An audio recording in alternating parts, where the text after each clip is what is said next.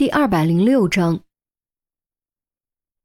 虽然魏章肯定知道他和李莫迪发生过关系，也说过不在乎他的过去，但于英还是不想让魏章知道太多，更不想让魏章看到那些视频。只要还没有和魏章结婚，他就感觉不踏实，害怕对美好未来的幻想肥皂泡一样破碎。于西照顾于英的面子，没有细说柳山哥的事，接着问。除了柳山哥，真的没有别人了吗？你仔细再想一想，哪怕是闹矛盾也算。于英拧着眉头琢磨了一会儿，倒是和阿丽吵过一次。原因是什么？于西没想到又扯到阿丽了。于英做了个无奈的表情，也没什么。他说：“我不就是长得漂亮一点，胸大一点，骚一点什么的，凭什么比他待遇好？”正好被我听到了，我气不过，就和他吵了一架。女人的嫉妒心呢？哼！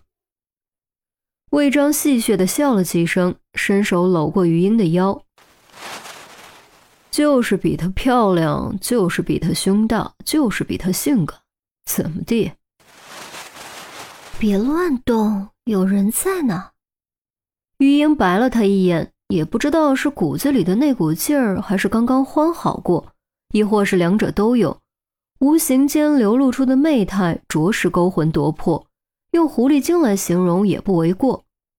神话传说中妲己能迷得纣王团团转，果然不是没有道理的。于西见严峰目不转睛盯着于英，心中不禁有些不满：住在自己妹妹家，还这么直勾勾看别的女人。难道这就是男人吗？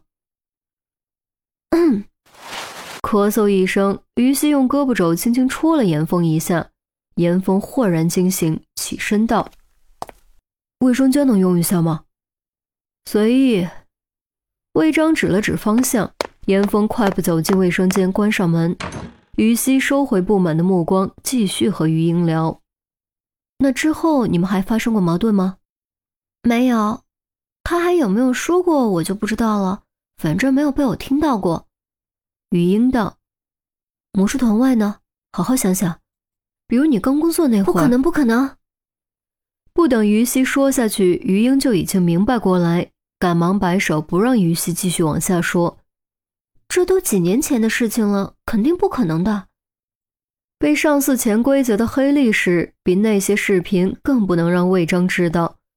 于西会议打住话头，魏章又弹了弹烟灰，说：“哎，我说于警官，我倒是有个想法，不知道你愿不愿意一听。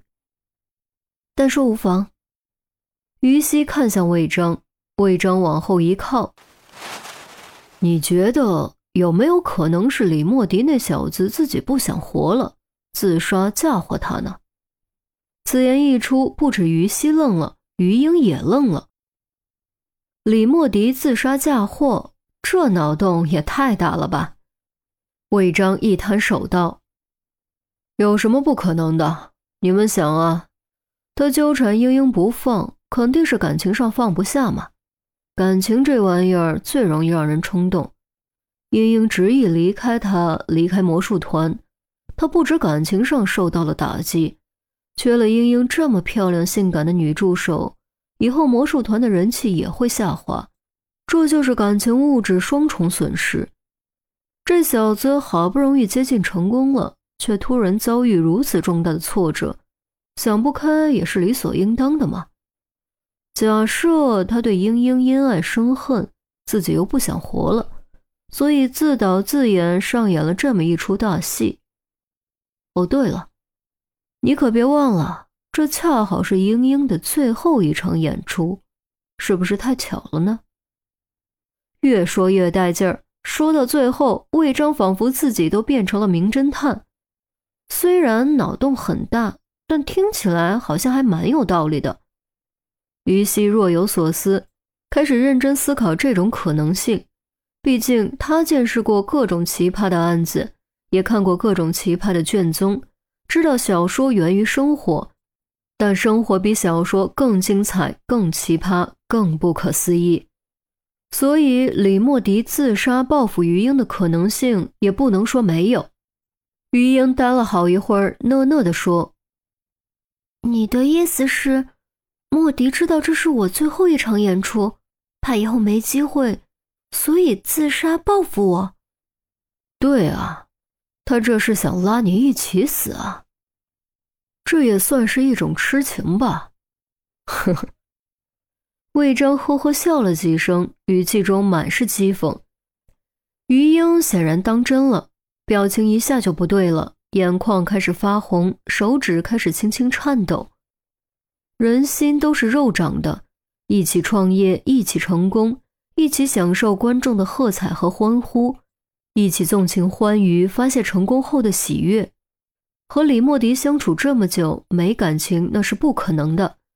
如果真的是因为自己的离开导致李莫迪心灰意冷自杀报复，那么就等于是自己害死了李莫迪，这是他万万无法接受的，也承受不起。魏章显然也察觉到了余英的情绪变化，赶紧搂住余英的肩膀安慰：“别哭，别哭，和你没关系，要死也是他活该。”哎哎哎，我说错了，我都是乱猜的。你别当真啊！便在这时，严峰从卫生间出来了。你们在说什么？严峰敏锐察觉到了气氛不太对劲。上车说吧。于西起身告辞。魏先生、于英女士，打扰了，我们先回去了。如果还有什么需要，我会第一时间联系你们。还望你们能继续配合。知道了，知道了。魏章不耐烦地扬扬手，于西倒也没有在乎魏章不礼貌的行为，拿起包和严峰一起离开套房。我有发现。严峰关上门，压低声音：“我也是，车上再说。”严峰使了个眼色，二人直奔电梯。片刻后，二人下楼坐进车里。严峰道：“你是组长，你先说吧。”于西将刚才魏章提出的观点整理后，用条理更清晰的语言复述了一遍。不往这方面想，还真没觉得；一往这方面想，是有那么点可能。你是说李莫迪雇了个人藏在幕布后面，一枪崩了自己？严峰道。于西颔首，这样的确可以和之前的发现吻合起来。